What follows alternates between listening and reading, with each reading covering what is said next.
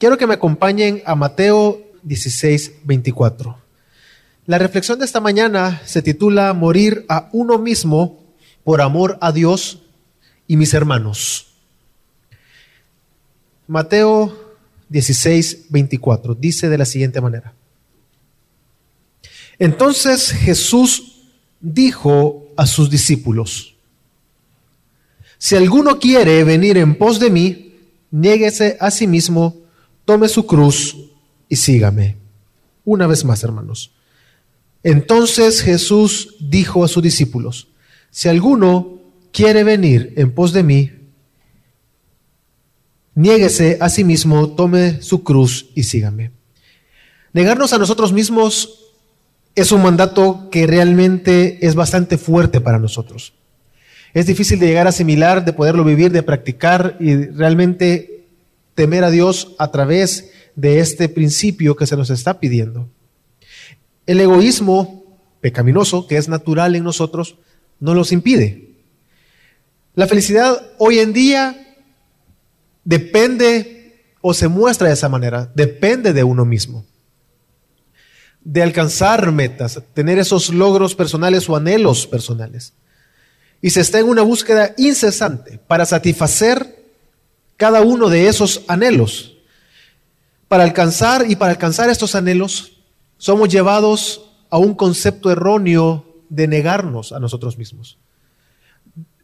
Y cuando pensamos, debo de alcanzar una meta, debo de renunciar al tiempo, eh, debo de forzarme, aquel joven que quiere alcanzar y coronar una carrera universitaria se le dice tienes que aprender a estudiar y muchos tienen que trabajar, estudiar, o algunos tienen familia, hijos a la vez que estudian, a la vez que trabajan. Es decir, hay muchos sacrificios que hacer para alcanzar tus metas. Y constantemente somos impulsados. Y no estoy diciendo que sea malo eso. El problema es que hacemos de eso la meta. Hacemos de eso la fuente de felicidad. Que ese es el problema hoy en día. Entonces nos damos cuenta que el mundo muestra que el negarse a uno mismo realmente estar y radica en el egoísmo, es decir, en nosotros. Si te vas a negar para algo, hazlo para alcanzar algo en tu vida. Y debes de ser disciplinado, levantarte temprano, esforzarte, alcanzar las metas laborales, académicas. Si quieres lograr algo, debes de esforzarte. Debes de acostumbrarte a ser disciplinado negándote a muchas de las cosas que normalmente antes hacías. Pero ese enfoque lo centra en uno. Pero eso es algo totalmente opuesto a la palabra de Dios. El texto que acabamos de leer en Mateo 16, 24 dice que si alguno quiere seguir a Jesús, debe aprender a negarse a sí mismo, tomar su cruz y seguir a Cristo Jesús. Es decir, es una renuncia al yo. Es una vida de renuncia voluntaria a todo aquello que es incompatible con la gloria de Dios y el bienestar de nuestros hermanos. Y aunque parezca paradójico esto, hermanos, realmente cuando aprendemos a negarnos a nosotros mismos para buscar la gloria de Dios, es ahí donde realmente encontramos sentido en nuestra vida. Es, es, en ese momento en que usted y yo realmente encontramos plenitud. El mundo dice, niégate, esfuérzate y tienes que ser disciplinado para alcanzar tus metas, tener éxito y sentirte bien. Ok, debe de hacerlo. Pero sin duda al llegar a una meta viene lo siguiente. Aquellas personas que les encanta estudiar terminan una carrera y inmediatamente ya están pensando cuál es la siguiente. Se dan cuenta que hay que continuar. Y después de un par de años no se siente oxidado o desactualizado. Y hay que seguir. Está bien, puede negarse, pero el enfoque bíblico de negarnos a nosotros mismos es totalmente opuesto a lo que el mundo nos dice. Nos lleva hacia Cristo. Por esa razón mi intención a través de esta, de esta mañana en este sermón es que considerando el ejemplo de la negación de Jesús, te niegues a ti mismo por amor a Dios y a tu iglesia. Y el mejor ejemplo, hermanos, nosotros lo encontramos en Cristo Jesús. El mejor ejemplo de negarse a sí mismo lo vemos en la palabra, en nuestro Salvador. Para entender mejor Mateo 16, 24, quiero que consideremos el contexto de esta porción. Jesús viene hablando a sus discípulos acerca de la levadura, de las, eh, falsas enseñanzas o las enseñanzas eh, hipócritas o erróneas de los que enseñaban la ley en ese momento. En medio de todo ese contexto, Jesús viene a sus discípulos y les pregunta, ¿quién decís que soy yo? A lo que creo que todos sabemos lo que Pedro contestó. Tú eres el Cristo, el Hijo del Dios viviente. Y Jesús dijo, eso no te lo reveló nadie más que mi Padre, es una revelación divina. Lo que Pedro acababa de decir realmente es algo que solamente Dios puede revelar. Pedro aseguró que Jesús era el Cristo, el Hijo del Dios viviente. Cuando Pedro dijo estas palabras, Jesús comienza a anunciar su muerte. Y en la porción de Mateo nosotros vemos que esta es la primera vez que él está anunciando su muerte. Y la vuelve a anunciar un par de veces más. Y precisamente cuando él dice que el Hijo de Dios, el Hijo del hombre, hablando de sí mismo Jesús, tiene que sufrir, tiene que morir, tiene que ser rechazado y subir a la cruz y morir de esa manera. Cuando Pedro escuchó eso, tomó a Jesús, lo llevó aparte y le dijo, no lo permita Dios, Señor. Eso nunca te acontecerá, es lo que leemos en Mateo 16, 22. Unos versículos atrás de la porción que estamos leyendo.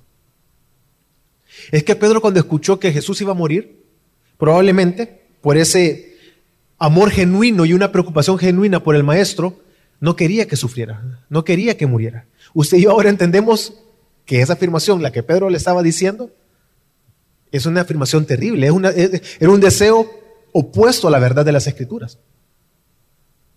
Y por eso Pedro no está libre de esa culpa.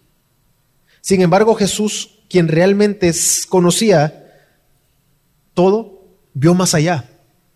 En ese momento, con las palabras de Pedro, él logró ver que había algo oculto, había detrás de esa buena intención, en Pedro probablemente, había realmente, había algo diabólico detrás. Por eso cuando Jesús escucha esas palabras, le dice a Pedro, quítate delante de mí, el versículo 23, Satanás, me eres piedra de tropiezo, porque no estás pensando en las cosas de Dios, sino en las cosas de los hombres. Así que aquel Pedro que había recibido de parte de Dios a través de una revelación divina y había afirmado que Jesús era el Cristo, ahora estaba siendo utilizado por Satanás para tentar también a Cristo. Estaba siendo instrumento en las manos del enemigo que lo que buscaba era evitar el sufrimiento. Así que esta petición aparentemente inocente de Pedro ocultaba algo realmente diabólico buscaba impedir la vida de abnegación y sufrimiento de nuestro Señor Jesucristo. Y pensemos, si en ese sufrimiento, si en esa muerte, si en esa vida de abnegación, no podría haber salvación. Usted y yo no podríamos estar hoy acá. No podríamos nosotros este día estar siendo edificados a través de la palabra de Dios, disfrutando de la comunión como hermanos, de cantar la palabra de Dios. No habría salvación. Y Jesús aprovechó este contexto, estas palabras y ese momento para enseñar a sus discípulos y advertirles el costo de seguirle, diciéndoles que ellos también sufrirían así como Él iba a sufrir. Pero también así como Él se estaba negando a sí mismo, ellos debían de negarse todo el tiempo por amor al Padre, pero también por amor a sus hermanos. Mateo 16, 24, lo vuelvo a leer, dice, entonces Jesús dijo a sus discípulos, si alguno quiere venir en pos de mí, Niéguese a sí mismo. Tome su cruz y sígame. La vida de Jesús, hermanos, realmente es un ejemplo de abnegación para nosotros, de un amor sacrificial, de una entrega absoluta. Al Padre, pero también a nosotros. Él estuvo dispuesto a renunciar absolutamente a todo para ganar mucho y darnos esa salvación. Pero pasó, era necesario que pasase por el sufrimiento. Nosotros vemos en la palabra que Jesús amó a sus discípulos hasta el final, hasta el último momento, hasta el último momento. A pesar de que los discípulos eran duros, su corazón era terco. Aún a pesar de que los discípulos lo abandonaron, su familia lo abandonó. Jesús no se detuvo y subió a la cruz. Y aún así todavía Él prometió interceder por nosotros. Pongámonos a pensar. ¿Quién de nosotros, naturalmente, por nuestro egoísmo, cuando alguien nos ofende, ¿qué hacemos? Pues nosotros no queremos estar con esa persona. Pero quiero que entienda que usted y ofendimos a Cristo y ofendemos a Dios con nuestro pecado. ¿Y Él qué hace cuando lo ofendemos? Nos perdona. Y el texto bíblico nos dice que Él intercede por nosotros.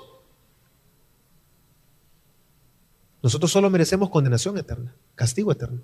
Pero Dios en su misericordia, gran amor, renunció a sí mismo, como dice Filipenses 2 del 6 al 11, que no lo vamos a leer.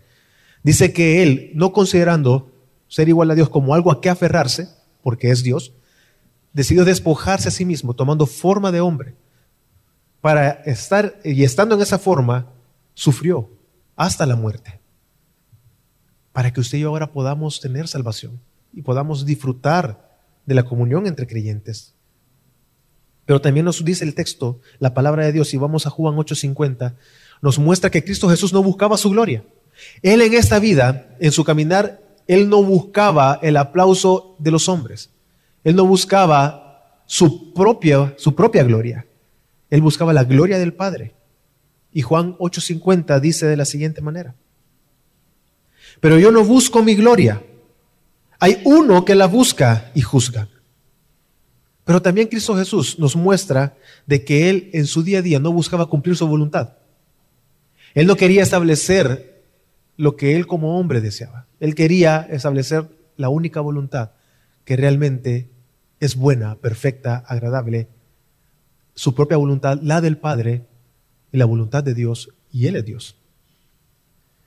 Él renunció a todo, Él renunció a su propia voluntad, estando en esa condición de hombre, para cumplir la voluntad del Padre.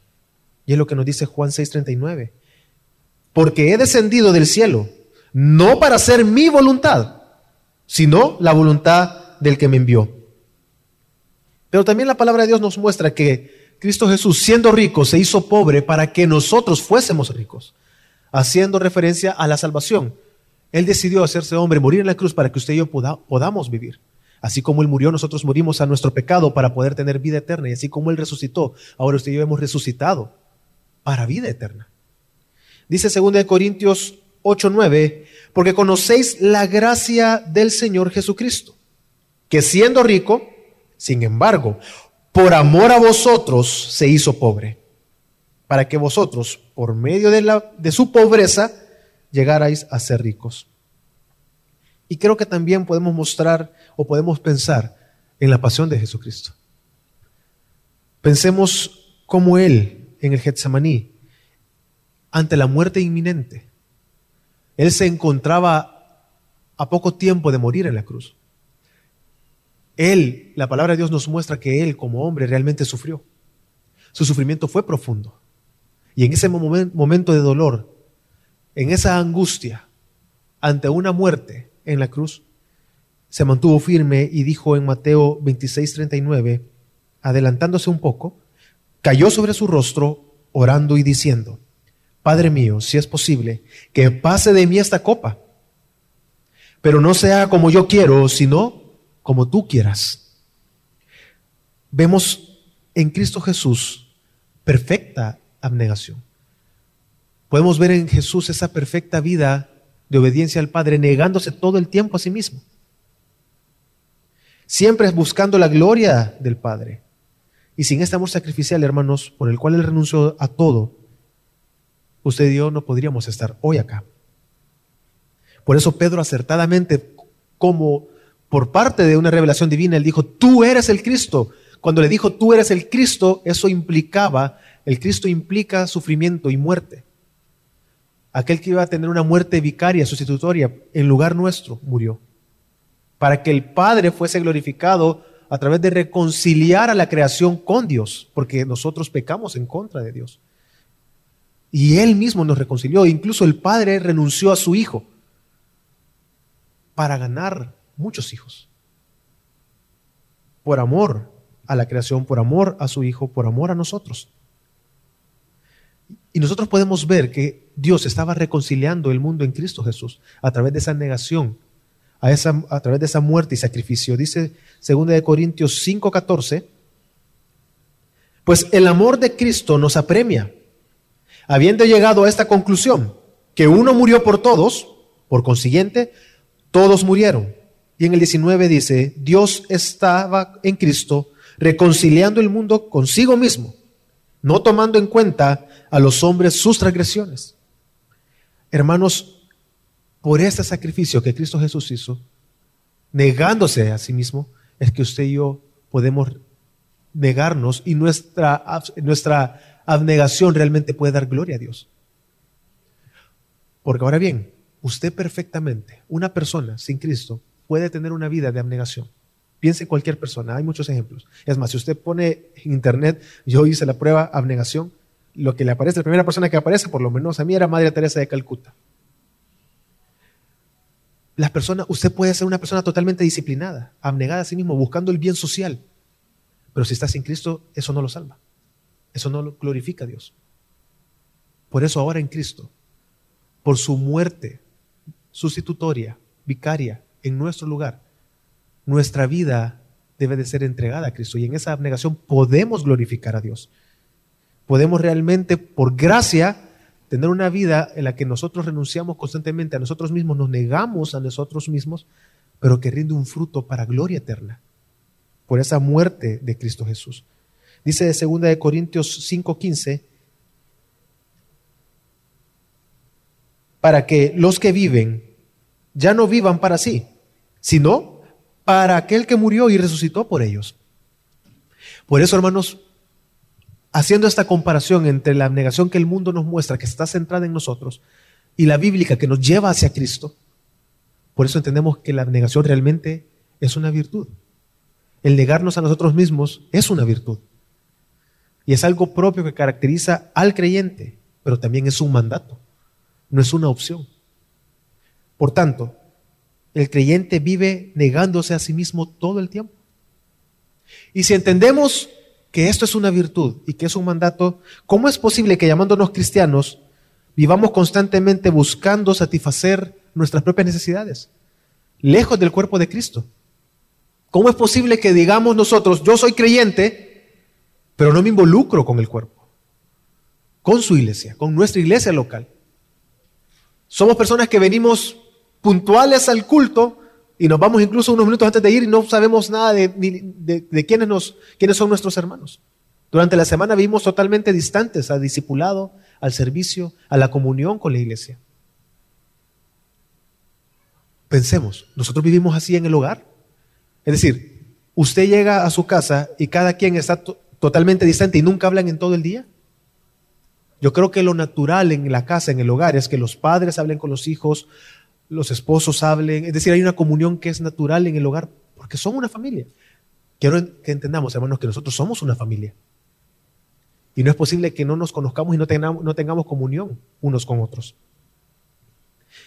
1 Corintios 13:5 dice que el amor que caracteriza al creyente no busca lo suyo. Es decir, que no estamos llamados a buscar satisfacer nuestras necesidades en este mundo. Y esto creo que matiza correctamente con las palabras o el énfasis de Jesús en Mateo 16, 24. Dice, entonces Jesús dijo a sus discípulos, si alguno quiere venir en pos de mí, niéguese a sí mismo, tome su cruz y sígame. Es decir, que nosotros debemos de renunciar constantemente a nuestro yo. Y esto implica muchas veces perder la vida. Renunciar voluntariamente a todas aquellas cosas o renunciar voluntariamente al yo para satisfacer la voluntad del Padre en nuestras vidas, pero de igual manera buscar el beneficio de nuestros hermanos. Es que Dios coloca ese amor en nuestro corazón. Esa clase de amor que solo puede venir de parte de Dios, que nos impulsa, nos constriñe, nos apremia, como acabamos de leer en Corintios, es decir, que nos lleva, nos inclina hacia una dirección, a eso se refiere. Esa es a Dios. Él coloca ese amor en nosotros que nos impulsa hacia Cristo que nos lleva hacia Él. Es una virtud realmente. Ya no vivimos para nosotros, sino que vivimos para Dios. Romanos 14, 8 dice, pues si vivimos, para el Señor vivimos, y si morimos, para el Señor morimos. Por tanto, ya sea que vivamos o que muramos, del Señor somos.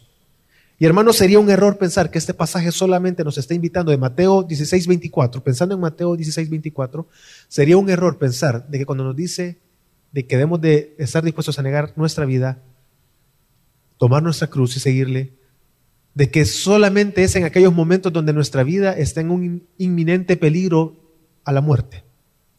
Creo que sería un error pensar en eso. Porque entonces diríamos, hoy en día, pues no, estamos obligados a negar, a, seguir a Cristo, porque por lo menos aquí en nuestro país, aún, gracias a Dios, no somos llevados a muerte por decir que somos cristianos. Tiene un sentido más fuerte, porque si tiene un sentido en Mateo de dar la vida de manera literal por Cristo, la iglesia primitiva sí era una iglesia perseguida, simplemente por ser identificados como creyentes, eran totalmente excluidos y eran llevados incluso a la muerte. Hoy han cambiado totalmente, hoy es distinto. Probablemente nuestras vidas no están en peligro de muerte, pero no quiere decir entonces que este texto ya no aplica para nosotros. Porque en esta, esta misma eh, historia que nos cuenta Mateo, la cuenta Lucas, pero agrega algo muy importante que creo que nos beneficia a nosotros. Lucas 9:23 dice, y decía a todos, si alguno quiere venir en pos de mí, niéguese a sí mismo, tome su cruz cada día, cada día, y sígame. Y siempre buscando entender de manera bíblica el negarnos a nosotros mismos, también debemos de evitar malinterpretar Mateo 16, 24, este mandato de parte de Dios. Yo creo que sería un error decir también que es totalmente diabólico el amor a uno mismo, que es totalmente maligno y pecaminoso. Quiero que entienda, hermano, que el amor a uno mismo no constituye el pecado de egoísmo en sí. Voy a tratar de explicar eso. No podemos caer en el error de, de dar un valor inferior a nuestra vida. Usted y yo hemos sido creados a la imagen de Dios. Pensemos, y tengo en mente ahorita Mateo 26, 22, perdón. Mateo 22, a Jesús se le pregunta, acerca de la ley. Y él dice, la ley se resume de esta manera, amarás a Dios, voy a, voy a parafrasear, con todo tu ser. O sea, alma, mente, todo, todo. Vamos a amar a Dios por sobre todas las cosas. Y el segundo mandamiento, que es semejante al primero, es amarás a tu prójimo como a ti mismo. Entonces, hay una clase de amor, el amor a nosotros mismos no constituye en sí mismo un pecado. Pero qué fácil es volverse un pecado, hermanos. Qué fácil es volvernos al egoísmo y darle un valor superior a tal punto que obstruye el amor a nuestro hermano, que obstruye amar a Dios. Es una línea muy delgada, pero entonces, ¿cómo evitamos los extremos? ¿Cómo es evitar ir de un lado a otro sin caer en un error? Porque naturalmente, hermanos, por amor a nosotros mismos, el amor, el amor propio, busca evitar el sufrimiento, evitar el dolor, busca la felicidad, tener vidas fructíferas y plenas. Pero si entendemos bíblicamente este mandato, llegamos a la siguiente conclusión. Es que en esta vida yo no puedo evitar el dolor ni el sufrimiento. Y porque tengo amor a Dios y Dios mismo pone ese amor adecuado hacia mí, yo voy a amarlo con tal fuerza porque quiero evitar el sufrimiento eterno. Y no voy a vivir una vida moral o ética o por obras, sino descansando en Dios. Y por amor a Él, realmente yo evito el dolor eterno, el sufrimiento eterno, y en Cristo tengo esa felicidad. Entonces, ¿cómo evitar caer en el extremo? ¿Cómo evitar caer de que nuestro amor propio sea un, obstáculo? Porque es muy fácil caer en el egoísmo. Y creo que la respuesta podríamos tenerla de esta manera.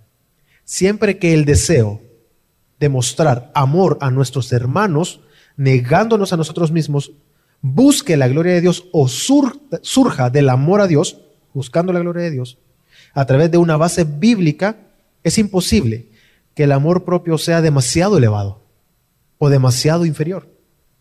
Y la abnegación no podrá ser llevada al extremo. La abnegación no va a ser llevada hasta el punto de no tener valor a nuestra propia vida. Una vez más, si nosotros estamos arraigados al Evangelio, a la palabra de Dios, a Cristo Jesús, y siempre que nuestro deseo de mostrar amor por nuestros hermanos, a través de negarnos a nosotros mismos, busque la gloria de Dios a través de la palabra, el amor a uno mismo no va a ser elevado, ni tampoco va a ser inferior al punto de desvalorizar nuestra propia vida.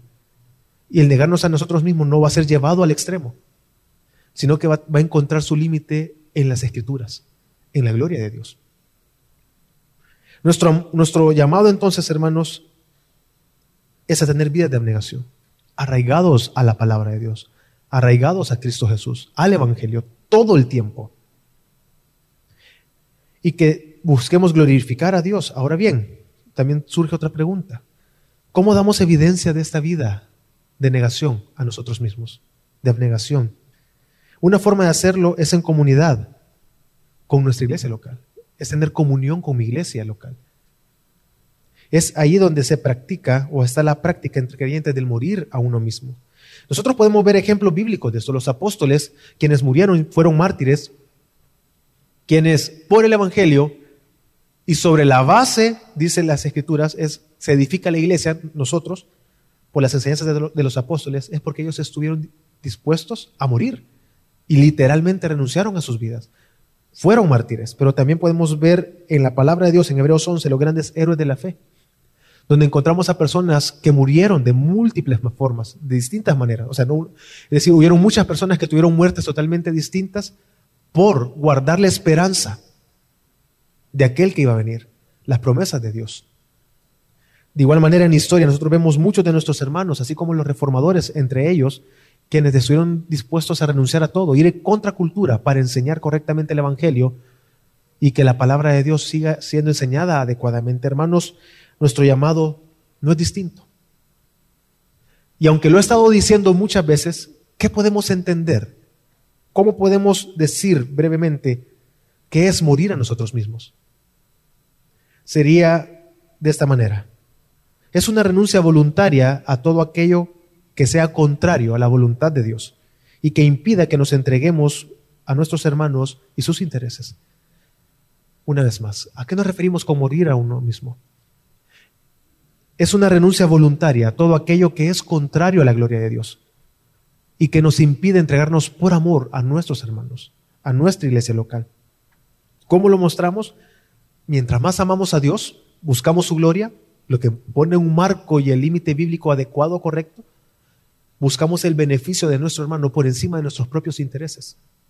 Restando nuestros intereses, ponemos por encima de ellos los intereses de nuestros hermanos.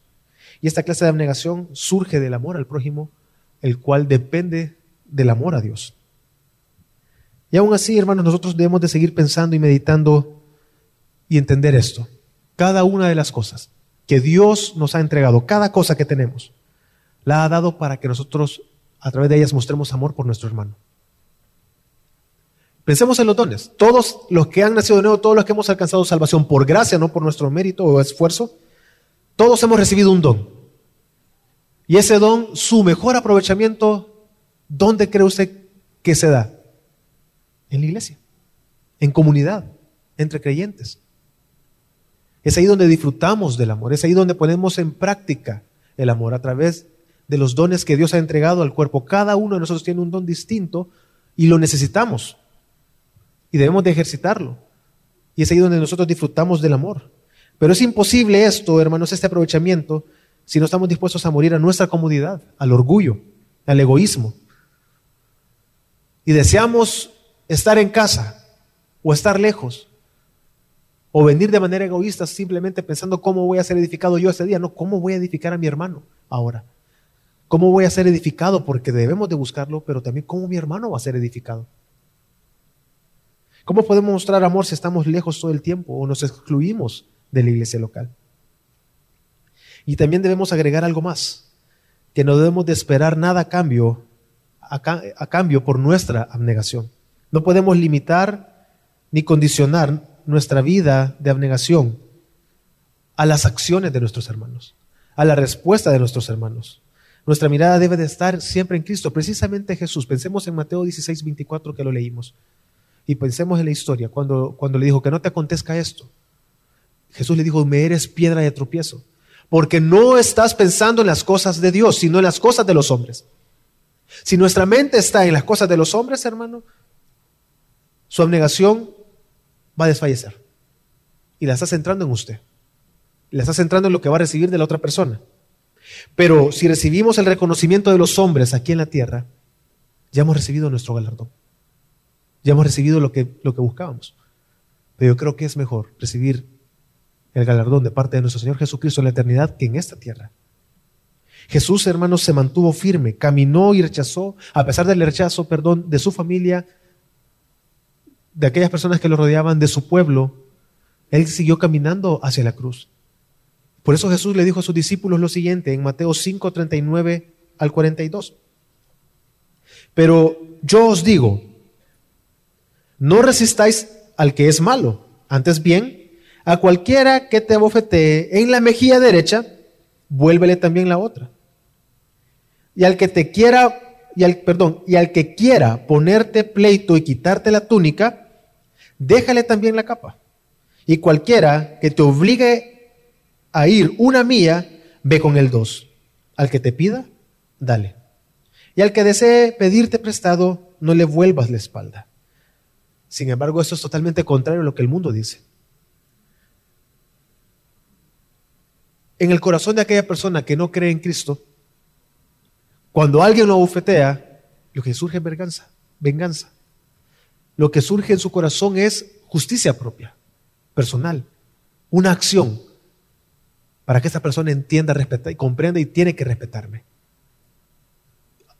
Por eso le hemos puesto un marco bíblico el tema del amor a uno mismo, porque no es desvalorizar nuestra vida, porque hemos sido creados a imagen de Dios.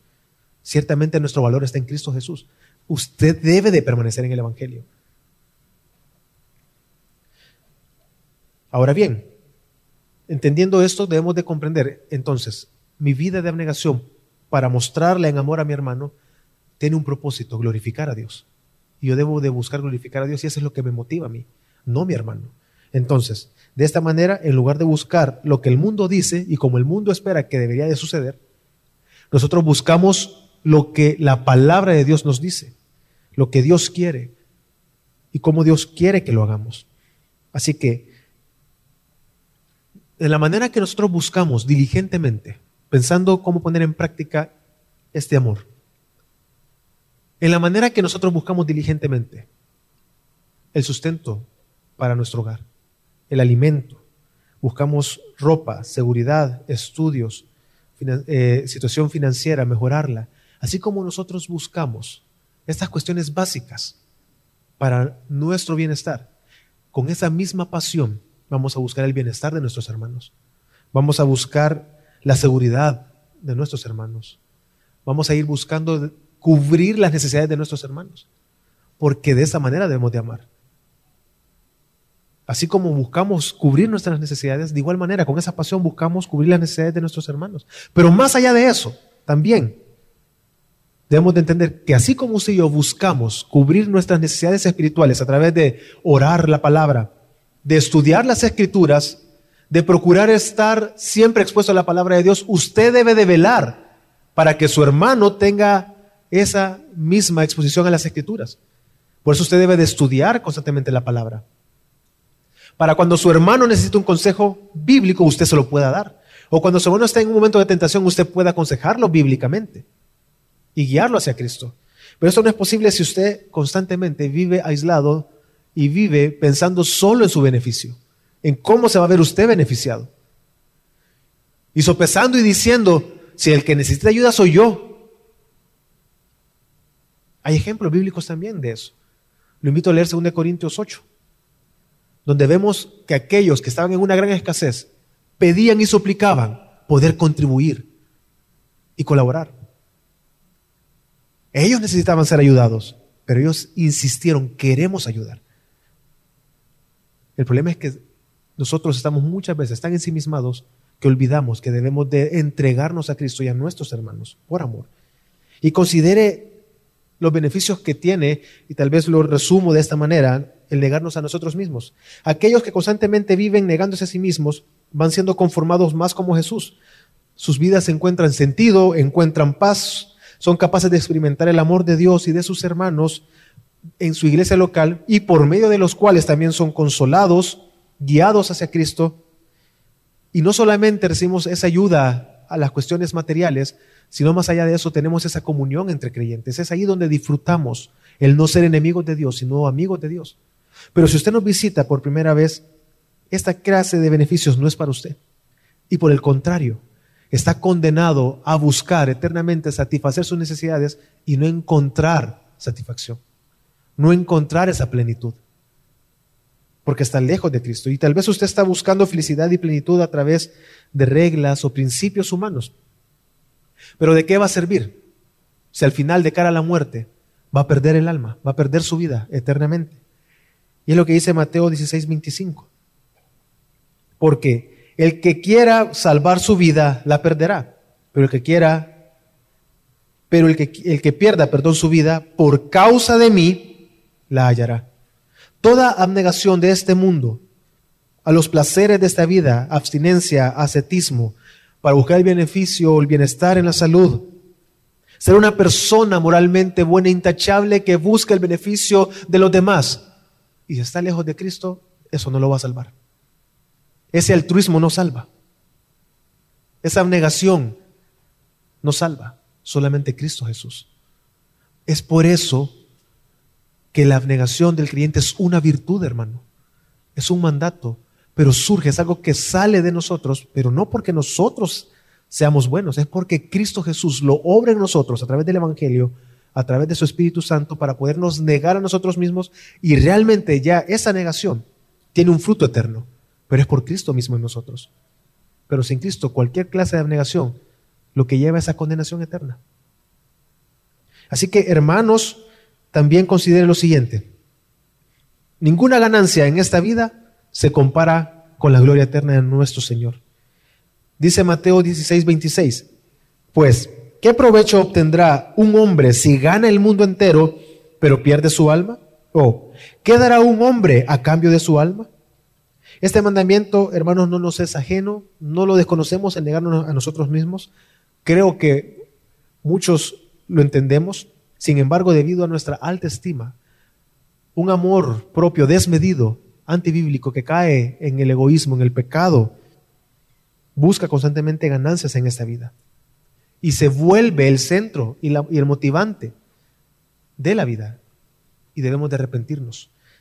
Nuestro camino para glorificar a Dios es tomar nuestra cruz, colocando la voluntad de Dios por encima de la nuestra.